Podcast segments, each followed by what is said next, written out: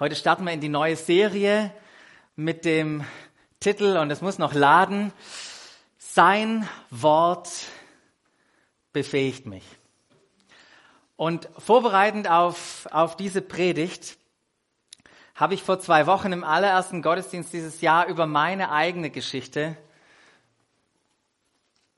mit diesem Buch hier gesprochen. Er hat ein bisschen dickeres dabei, gell? Ist ja nur das Neue Testament und die Psalmen hier. Aber über meine eigene Geschichte mit der Bibel gesprochen und über die Entstehungsgeschichte von diesem Buch. Wie es entstanden ist. Und was wir entdeckt haben, war, dass der Auslöser, muss ich doch mal in die Hand nehmen, für dieses Buch das Ereignis der Auferstehung war. Ohne Auferstehung hätte sich niemand die Mühe gemacht, noch die Kosten investiert, dieses Buch zu schreiben. Doch aufgrund der Auferstehung haben das einige gemacht. Und wir kennen die, die Menschen, die es aufgeschrieben haben. Wenn wir vorne anfangen zu blättern, entdecken wir den Markus, der vom Leben von Jesus berichtet hat dann davor noch den Matthäus, dann den, den Lukas und den Johannes. Sie alle haben aufgeschrieben, das, was sie mit Jesus erlebt hatten. Und während dem Schreiben hatten sie noch nicht mal im Kopf, eine Bibel zu schreiben oder Teil der Bibel zu sein. Sie haben einfach einen Bericht geschrieben von all dem, was sie erlebt haben. Und jeder von ihnen hatte einen wichtigen Grund, warum er das getan hat. Johannes, der schreibt sogar darüber, warum er seinen Bericht geschrieben hat. Und da heißt es in seinem, in seinem Evangelium oder seinem Bericht, Jesus tat in der Gegenwart seiner Jünger noch viele andere Wunder, durch die er seine Macht bewies, die aber nicht in diesem Bericht hier stehen. Johannes wusste, es gibt noch ein paar andere, die geschrieben haben. Ist auch interessant, wenn wir uns mit dem Johannesevangelium beschäftigen, dann merken wir, dass auf diesen Seiten hier 80 Prozent, was hier draufsteht, sind nochmal zusätzliche Informationen von dem, was die drei anderen Männer davor schon geschrieben haben. Und Johannes eröffnet uns, und das merkt ihr, werdet ihr beim Lesen feststellen, der öffnet uns so einen wunderbaren Blickwinkel von Jesus, den die drei anderen uns in der Weise nicht eröffnen. Aber warum hat er es geschrieben? Er hat es geschrieben, was hier berichtet ist, auf, in meinem Bericht, auf diesen Seiten, das wurde aufgeschrieben, damit ihr glaubt. Damit ihr glaubt. Und was sollen wir glauben? Zwei Dinge. Einmal, dass Jesus der Messias, der Sohn Gottes ist. Und zweitens, dass wir durch den Glauben an seinen Namen als ihn als Person das Leben finden, das Leben haben. Das war die Motivation, der Grund, warum Johannes diesen Bericht geschrieben hat. Er richtet sein Schreiben in die Zukunft an uns, an dich und mich. Mögest du durch diesen Bericht, durch das, was er aufgeschrieben hat, entdecken, dass Jesus der Messias ist und mögest du erleben, dass du durch den Glauben an seinen Namen das Leben hast. Das war seine Motivation. Und wenn, das hatte ich damals auch gesagt, wenn wir tatsächlich nur das hätten, dann wäre das genug, um das Leben darin zu finden, um zu entdecken, was es heißt, mit und in und durch Jesus zu leben. Und mein Gebet für die nächsten drei Wochen ist, dass wir beim Lesen das Leben finden. Weil das ist, was wir tun wollen als Gemeinde. Beginnend mit morgen wollen wir zeitgleich ein Kapitel pro Tag vom Johannesevangelium für die nächsten drei Wochen, 21 Kapitel, zusammen lesen. Gestern habt ihr, oder einige von euch haben gestern noch eine E-Mail von mir bekommen. Da habe ich euch ein paar Sachen zugeschickt. Zum einen einen digitalen Leseplan. Es gibt ja hier so moderne Bibel-Apps für alle Lesfaulen. Die kann man sich sogar vorlesen lassen. Cool, oder? Und da ist ein Bibelleseplan, den wir extra als Doxa Family erstellt haben, wo ein paar Fragen und so weiter drin sind. Ich habe ihn noch nicht gestartet, weiß noch nicht, was drin steckt. Fang morgen an. Aber da könnt ihr euch einloggen und es machen. Und das Zweite, was ich euch rumgeschickt habe, war einen Link zu einer absolut coolen Webseite. Ich habe mir das gestern angeschaut. Das ist, heißt das Bibelprojekt. Und da wird einfach erzählt, was der Hintergrund und der Aufbau dieser Bücher ist. Und wenn man Johannes sich anguckt in zwei Teilen, dann bekommt man so ein Poster, die führen dich da durch. Ähm, ist schwierig zu sehen. Leute, das ist, ist Bibellesen 2.0.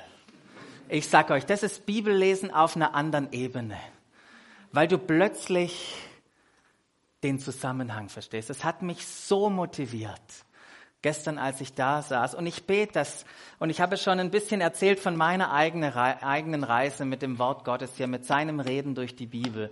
Das ist wirklich mein Gebet für jeden von uns, dass wenn du das Buch vielleicht auch zum allerersten Mal ergreifst, dass du von der Bibel ergriffen wirst.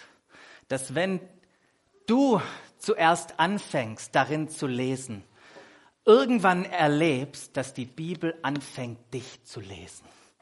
Das ist mein Wunsch für jeden, jeden von uns. Möge, möge dich, und das ist auch der, dieser Untertitel unserer Predigtserie oder Titel der Predigtserie, möge sein Wort dich befähigen, sein Reden dich befähigen und mögest du da wirklich das Leben drin finden. Um nichts anderes geht es in den nächsten drei Wochen. Doch lasst uns rein reinspringen in den Johannes miteinander. Johannes hat ja berichtet über das Leben von Jesus, aber was hat er eigentlich von Jesus berichtet? Wenn wir das Johannesevangelium lesen, jetzt die nächsten 21 Tage, dann werdet ihr sehen oder, oder lesen darin, dass sich drei Themen konstant wiederholen bei Johannes.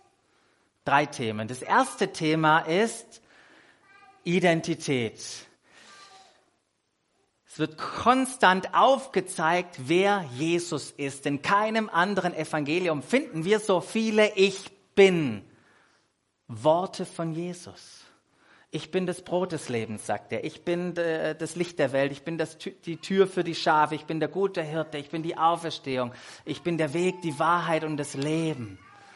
Das finden wir da alles. Und an anderen Stellen finden wir auch, wenn Leute mit Jesus drüber, äh, über ihn reden, wie die Frau beispielsweise am Jakobsbrunnen, die Samariterin, und sie sagt was vom Messias, sagt Jesus, ich bin's. Ich bin es. Es geht um Identität in diesem Buch. Das zweite Thema, was sich durchzieht, ist das Thema Intimität, die Beziehung zum Vater. Ich und der Vater, der Vater und ich. Ich bin in ihm, er ist in mir. Wir sind eins. Es geht um, um diese Nähe und Verbundenheit. Und dann als drittes finden wir immer wieder, lesen wir immer wieder von diesen krassen Momenten, wo Jesus einen unglaublich, unbeschreiblich großen Impact hatte. Das, was er getan hatte, hatte eine gigantische Wirkung und Einfluss in seinem Umfeld.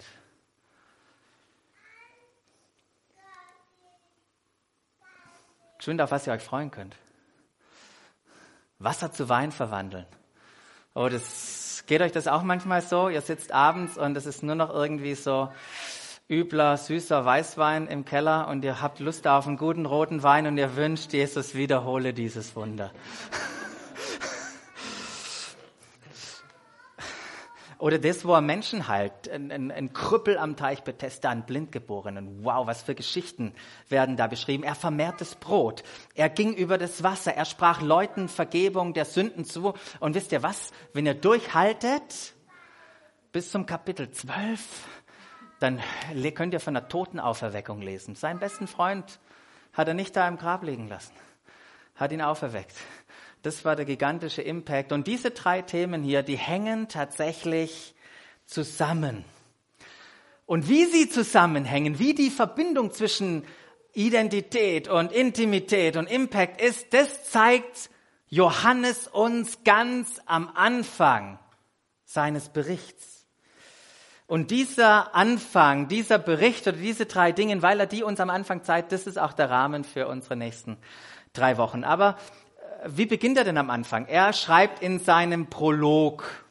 Und gestern musste ich erst nochmal googeln, was heißt das, bevor ich hier irgendwas Falsches sage. Aber das ist wie so ein Vorwort wie so eine Einleitung in seinen Bericht. Da schreibt der Autor normalerweise, okay, darum geht's mir, das ist wichtig. Wenn ihr jetzt das Buch lest oder diesen Bericht, dann passt da drauf auf. Das ist, ist, ist wichtig. Und wie beginnt er diesen, dieses Vorwort, was ein unbeschreiblich wunderbar schönes Gedicht ist. Ich würde manchmal wünschen, wir könnten so schön griechisch lesen und das, das wahrnehmen, was hier was hier drin steht. Können wir leider nicht. Wir müssen mit der NGÜ leben, aber die ist ja auch schon schön. Ähm, und da schreibt er in seinem Gedicht ganz am Anfang, am Anfang war das Wort. Da sagt er, das Wort war bei Gott und das Wort war Gott. Mit was beginnt hier Johannes? Er beginnt mit einer Aussage über Identität. Und wir wissen mittlerweile, dass Jesus das Wort ist, und zwar das Wort Gottes, die Offenbarung Gottes. Und durch dieses Wort, durch Jesus hat Gott zu uns gesprochen. Das wissen wir mittlerweile. Es geht hier um Identität. Jesus ist Gott. Aber dann geht's weiter in Vers 2. Der, Jesus, der das Wort war, der war bei Gott.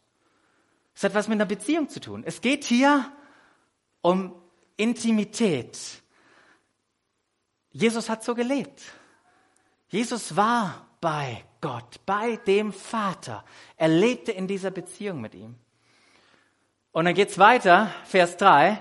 Und da heißt es, durch ihn ist alles entstanden.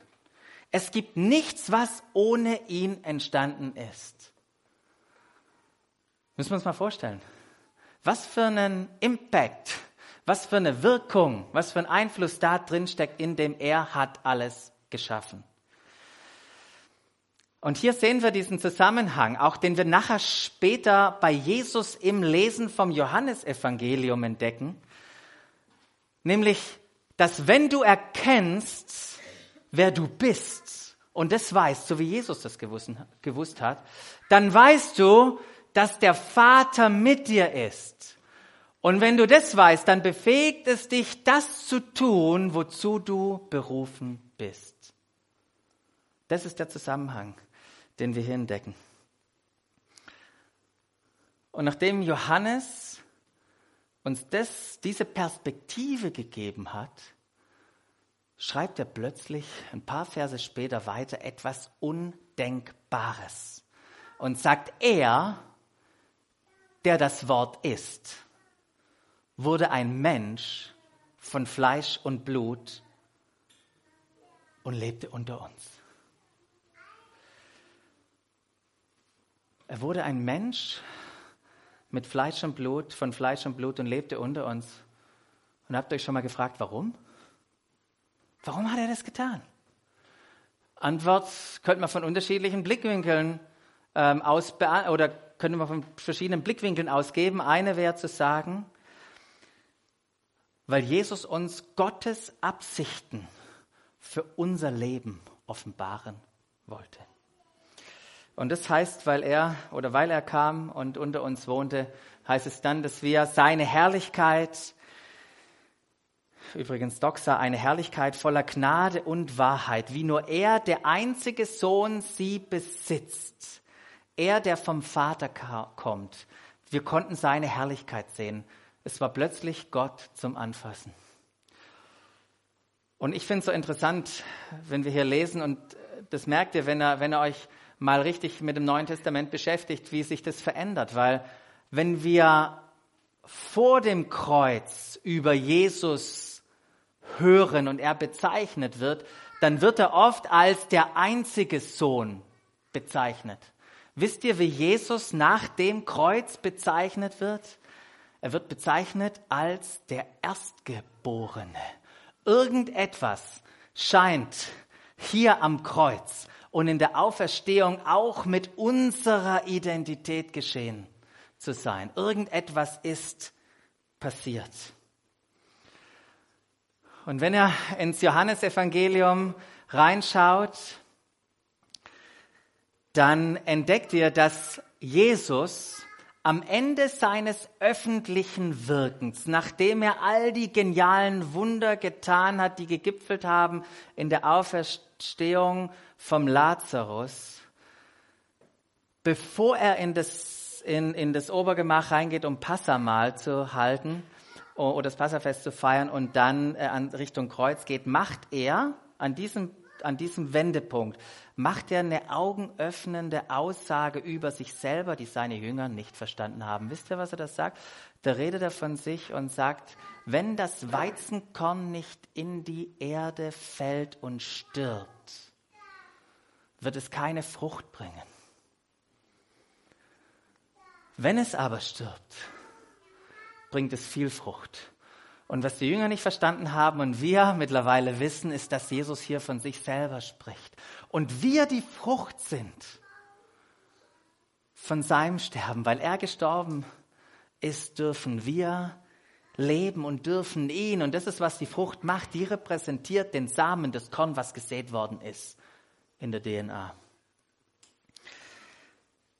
Und dann heißt es weiter, wir alle haben aus der Fülle seines Reichtums Gnade und Gnade empfangen dann weiter heißt es, denn durch Mose wurde uns das Gesetz gegeben, aber durch Jesus Christus sind die Gnade, sind äh, die Gnade und die Wahrheit zu uns gekommen.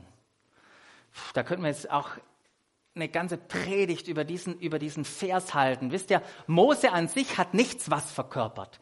Ihm wurde was gegeben, was er weitergegeben hat.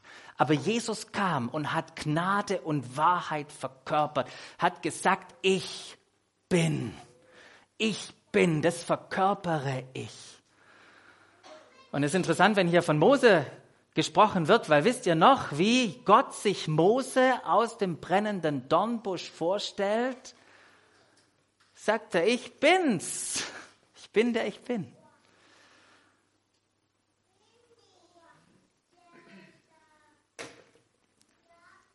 Doch auch damals schon, als Mose Gott gehört hat, Gott reden hören.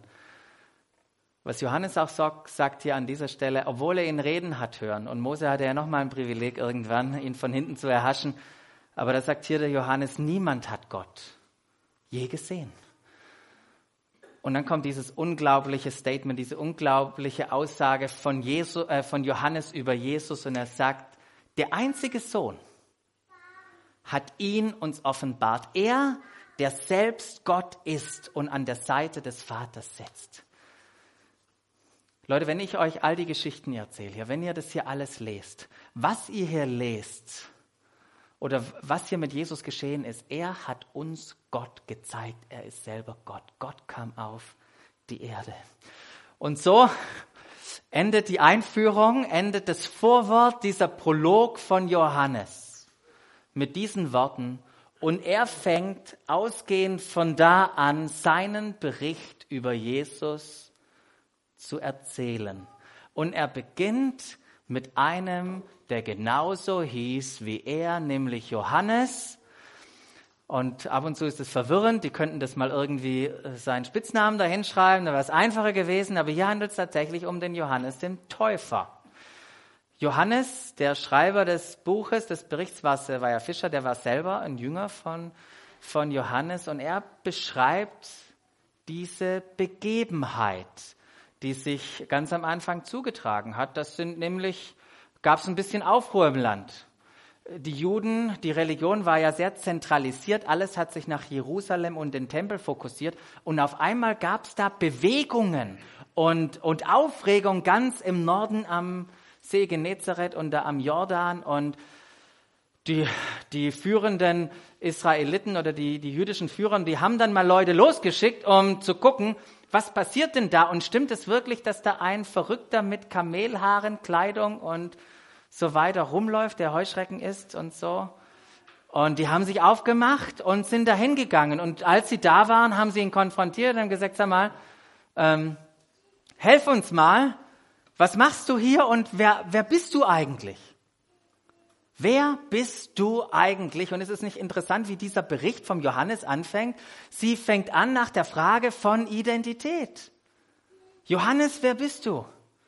Und so oft sind wir ja auch in unserem eigenen Leben konfrontiert mit der Frage, wer bin ich? Wer bist du? Und dann gibt es ein interessantes Gespräch zwischen Johannes dem Täufer und denen, die sagen dann, ja, bist du denn der, bist du denn der Messias? Nee, bin ich nicht. Ja, bist du dann der Elia? Ja, wer bist du denn? Und dann sagt er nur, ich bin der, der den Weg vorbereitet. Nach mir kommt einer, ich bin nicht mal würdig, die Riemen seiner Sandalen zu öffnen, zu berühren. Einen Tag später. Einen Tag später lesen wir, es berichtet Johannes, wie Jesus auf Johannes den Täufer zukommt. Und Johannes der Täufer erblickt Jesus und sagt, das ist das Lamm Gottes. Das ist der, dessen Weg ich vorbereitet habe. Das ist der, der mit Feuer taufen wird. Das Opferlamm Gottes, das die Sünden der Welt tragen wird. Und dann kommt es zur Taufe. Johannes wird dann doch überstimmt, Jesus zu taufen. Er macht es und dann beschreibt Johannes, unser, unser Fischer, der beschreibt dann, was dort passiert ist. An dieser Taufe. Und er sagt, der, der Himmel war offen. Es kam, es kam eine Taube, die den Heiligen Geist repräsentiert hat, direkt auf Jesus.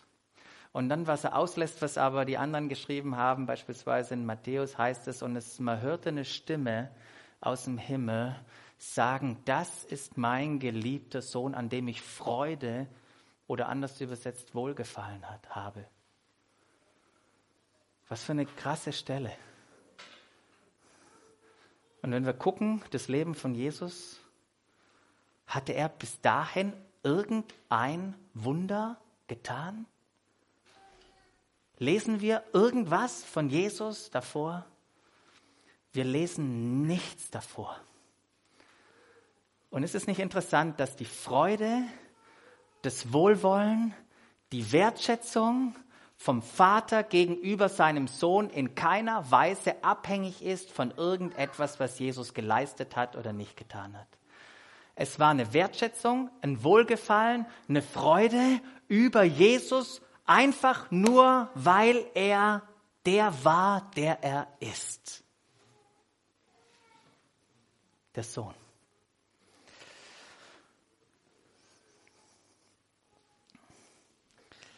Und diese geniale Proklamation, du bist mein Sohn, über dem ich wohlgefallen hatte, das war für Jesus eine dermaßen große Quelle der Sicherheit in seinem Leben, um so zu leben, wie er gelebt hat. Und ich fand es toll gerade im Interview, als der Stefan gesagt hat, hey, ich, ich habe einen Glauben in mir. Ich weiß, dass Jesus mit mir ist. Und deshalb ist in meinem Umfeld, wo alles, alle jetzt Angst haben und Unsicherheit, da habe ich eine Sicherheit, weil ich eine Ruhe und einen Frieden finde in ihm. Und so wie der Vater das über Jesus ausgesprochen hat, so sind ähnliche Worte, die er auch über uns ausspricht, über unserem Leben. Denn noch im Vorwort lesen wir, was Johannes sagt über uns. Da heißt es, all denen jedoch, die ihn aufnahmen, All denen jedoch, die ihn aufnahmen, die Jesus eingeladen haben in ihr Leben und an seinen Namen glaubten, denen gab er das Recht, Kinder Gottes zu werden.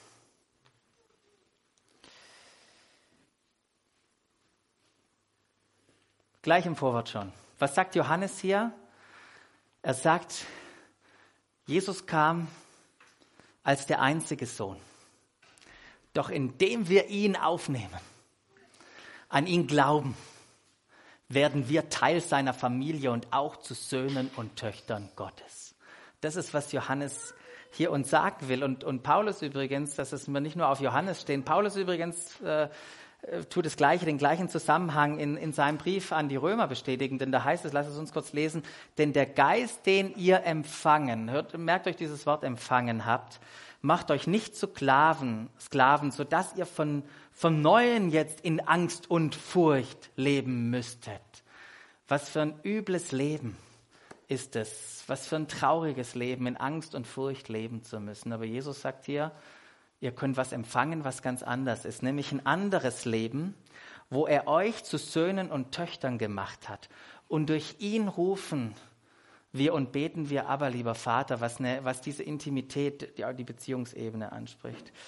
Ja, der Geist selbst bezeugt es, heißt es da weiter, uns, äh, uns in unserem Innersten, dass wir Gottes Kinder sind. Wenn wir aber Kinder Gottes sind, sind wir auch Erben, Erben Gottes und Miterben mit Christus. Wieder eine Predigtreihe für sich alleine, aber was, was Johannes auch, was er gesagt hat, damit sagen will, ist ein entscheidender Punkt über das Evangelium. Das, der entscheidende Punkt beim Evangelium ist, dass es nicht darum geht, was wir leisten oder uns verdienen oder erreichen können, sondern der entscheidende Punkt, und darum geht's im, im, in der guten Nachricht ist, wie gut wir empfangen können. Das ist eine wichtige Sache. Das verstehen. Wie gut kannst du empfangen? Wir können alle wunderbar leisten als Schwaben. Und alle, die reingeschmeckt sind und hier ihre Kehrwoche machen und was weiß ich. Aber die Frage ist, wie gut sind wir im Empfangen? Paulus hat ja nicht gesagt, für alle, die gut arbeiten, für alle, die sich gut anstrengen, denen gibt er den Geist als Belohnung und damit die Erinnerung. Er sagt, hey, die, die empfangen. Es geht ums Empfangen. Und, und ich möchte euch einladen, wirklich euch aufzumachen, um von Gott zu empfangen, weil in dem Maße, in dem wir empfangen, dem wir lernen zu empfangen, in dem Maße werden wir uns auch in unserem Leben nach gewissen Dingen ausrichten oder nicht und unser Leben auch gestalten. Es geht wirklich um, um Empfangen. Und das ist auch der Unterschied. Wisst ihr, der Unterschied zwischen einem Sohn und einer Tochter Gottes und einer, einem Weisen. Ja, einer ohne Vater. Der Unterschied von den beiden ist die Bereitschaft, die Liebe des Vaters zu empfangen. Das ist, was die beiden unterscheidet. Der eine hat die Liebe des Vaters empfangen und das macht ihn nicht mehr zu einem Weisen. So wie Johannes schreibt in einem Brief, wir haben erkannt, dass Gott uns liebt und haben dieser Liebe unser ganzes Vertrauen geschenkt. Und leider ist doch oft so, dass wir, obwohl wir das alles wissen, doch manchmal uns wie weise verhalten. Wie als ob wir keinen Vater haben. Und wir erleben dann nicht diese Freiheit, welche die Wahrheit seiner bedingungslosen Liebe in uns ermöglicht. Wisst ihr, so eine Freiheit für uns da, wenn wir die Wahrheit Gottes über unser Leben entdecken und erkennen seine Wertschätzung. Aber anstatt in unserem Erbe zu leben, leben wir manchmal wie, wie Sklaven, Sklaven von Anerkennung und Unsicherheit und Stolz und Angst und Selbstmitleid.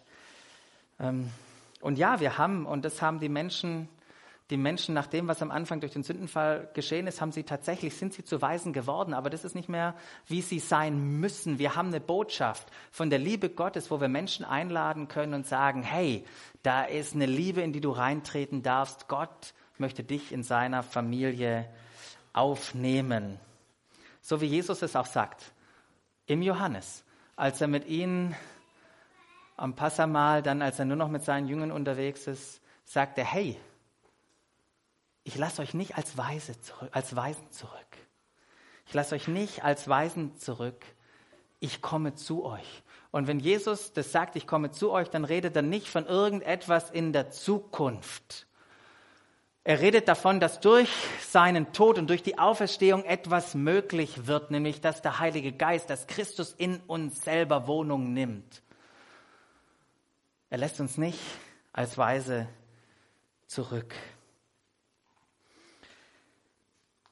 Sein Wort Und wenn wir ein Johannes Evangelium durchlesen werden, dann werden wir, werden wir das, das lesen, dass sein Wort uns sagt, dass jeder von uns Teil von seiner Familie ist, dass wir eine neue Identität haben, dass wir Erben des Vaters sind, dass wir Söhne und Töchter sind. Wisst ihr, Gott hat in Jesus zu uns gesprochen. Er hat sein Wort zu uns gesprochen. Die Frage ist, ob wir seinem Wort Glauben schenken in unserem Leben. Ob wir seinem Reden, seinem Wort Glauben schenken in unserem Leben, weil das ist doch die andere Realität, dass es er nicht der Einzigste ist, der in unser Leben hineinspricht. Habt ihr schon gemerkt, dass da noch andere Stimmen da sind? Das hat übrigens Johannes selber erlebt, der hier das wunderbar geschrieben hat. Der war auch konfrontiert mit vielen Stimmen in seinem Leben. Er, der, der junge Fischer, das hat man schon vom See Genezareth, der mit seinem Bruder Jakobus da im Familienbetrieb unterwegs war, Jünger von Johannes, dem Täufer, habe ich schon erzählt, und auf einmal entdeckt er das Lamm Gottes und Jesus ruft ihn in die Nachfolge, lässt alles stehen und liegen. Und in dieser Nachfolge hört er auch wieder andere Stimmen. Es gibt ähm, noch, weiß nicht genau wann das war, wie viele Wochen und Monate dazwischen liegen, aber irgendwie hat Johannes gemerkt, also wenn man die zwölf hier anguckt, ich gehöre irgendwie zu den besonderen drei. Und so in der Möglichkeit mal, als sie mit Jesus da unterwegs waren, haben sie mal Jesus, er und sein Bruder Jesus mit auf die Seite genommen und gesagt, du Jesus, ähm, wir haben gemerkt, wir sind besonders. wir haben gemerkt, du magst uns ganz arg. Ähm, könnten wir schon mal sicherstellen, dass das nachher, wenn du in Herrlichkeit auf dem Thron sitzt, dass das schon arrangiert ist? Vielleicht Jakobus rechts und ich links oder andersrum, aber ist da irgendwas möglich? Die Stimme des Stolzes in seinem Leben, du bist was Besseres. Du hast irgendwie was geleistet und hier getan, warum? Vielleicht bist du auch einfach schöner. Ähm, aber irgendwas ist an dir besonders. Das waren so seine Worte. Das war einer der Sachen. Und Jesus hat gesagt, Jungs, n -n, gibt's nicht. So, das war das Erste. Keine besondere Rolle im Kreise dieser zwölf in Bezug auf Sitzordnung später. Später merkt Johannes dann auf einmal, hey, es sind nicht nur wir, die hier im Namen Jesus coole Sachen machen. Da beten auch noch andere. Und Dämonen fahren aus und Dinge passieren. Und die sind nicht mal Teil von uns zwölf. Plötzlich diese Angst, hey, es gibt noch andere, die was Gutes tun. Und Johannes geht auf Jesus zu und sagt, Jesus, übrigens, falls du nicht mitbekommen hast, da gibt es Leute, die machen das. Aber ich habe ihnen verboten dass sie das tun, weil sie sind ja nicht Teil von uns zwölf. Und Jesus gibt ihm einen schönen Hinweis, erdet ihn wieder, hey, entspann dich, dir nimmt keiner was weg. Du musst nicht aus Unsicherheit und Angst irgendwelche Dinge tun und, und das Wort Gottes über deinem Leben verlassen. Menschen sind manchmal komisch, gell? Und das Dritte, ist, was ich auch so interessant finde über, über Johannes, wenn ich seine Geschichte lese. Ich sage, er war ja schon sich sicher, dass er Jesus nicht verraten wird. Sitzen sie zusammen mit Jesus am Abendmahl. Petrus guckt ihn an, hey Johannes, jetzt frag endlich mal, nachdem Jesus gesagt hat, ihm wird einer verraten, wer verrät ihn denn? Und Johannes fragt ihn, hey, Jesus, ich weiß, ich bin's nicht, aber wer ist es? Nicht lange später nennt Jesus seine Jünger in Garten Gethsemane. Sagt zu den drei, Petrus, Jakobus und Johannes, kommt mit mir mit. Betet mit mir, haltet Wache, bleibt wach, steht mit mir. Jesus geht weg und als Jesus wiederkommt, findet er Johannes schlafend wieder neben den anderen zwei. Er weckt ihn auf und was für eine, was für eine schwierige Situation wird es von Johannes gewesen sein. Ich dachte nicht, dass ich ihn verrate wie gehe ich jetzt damit um, mit meinem Fehler und mit all dem, was an, an minderwertigen Gedanken, ich schaff's wohl nicht, mitkommen. Nur drei Beispiele aus dem Leben von Johannes. Äh, Johannes, der das Wort Gottes erlebt hat, das, der erlebt hat, dass das Wort Jesus selber ihn befähigt hat. Johannes hat gemerkt oder hat die, die Liebe des Vaters persönlich erlebt. An einem Moment. Denn was sagt uns die Bibel? Es gibt keine, keine größere Liebe oder keiner kann eine größere Liebe zeigen als derjenige, der sein Leben gibt für seine Freunde. Als Jesus am Kreuz starb, waren nicht mehr viele da. Aber Johannes war vor Ort. Er sah die Liebe Gottes sterben für ihn. Das hat sein Leben verändert. Es hat sein Leben verändert. Das Johannesevangelium ist seine Geschichte. Eine Geschichte, wie das Wort Gottes ihn befähigt hat. Denn so schreibt er selber mal in dem ersten, in einem seiner Briefe, wie Menschen wachsen können. Und er sagt, hey, wisst ihr, es gibt Kinder im Glauben, junge, junge, junge Männer und Väter. Und Johannes hat genau diese Entwicklung erlebt und hat erlebt, wie das Wort Gottes als junger Mann in ihm Kraft gewonnen hat, in ihm, in ihm lebendig wurde und in ihm geblieben ist. Und mögen wir das genauso erleben, dass sein Wort, dass seine Liebe uns zeigt, wer wir sind und uns hilft in den Momenten, wo wir viele andere Stimmen auch hören, dass wir immer wieder sein Reden wahrnehmen und dass sein Wort uns befähigt, anders zu leben. Doch die Frage ist, Gott hat geredet. Die Frage ist, schenken wir seinem Reden Vertrauen? Ich möchte euch einfach einladen, mal über, über all das, was ich so gesagt habe, über, über unterschiedliche Stimmen und so weiter nachzudenken. Und wir möchten ein Lied singen. Haben ein ersten Vortragslied für euch vorbereitet, wo es genau darum geht, dass da manchmal Stimmen in unserem Leben sind, die was ganz anderes sagen. Und die Frage ist, welcher Stimme, welchem Wort, welchem Reden in unserem Leben schenken wir Vertrauen? Welchen Reden schenkst du Vertrauen?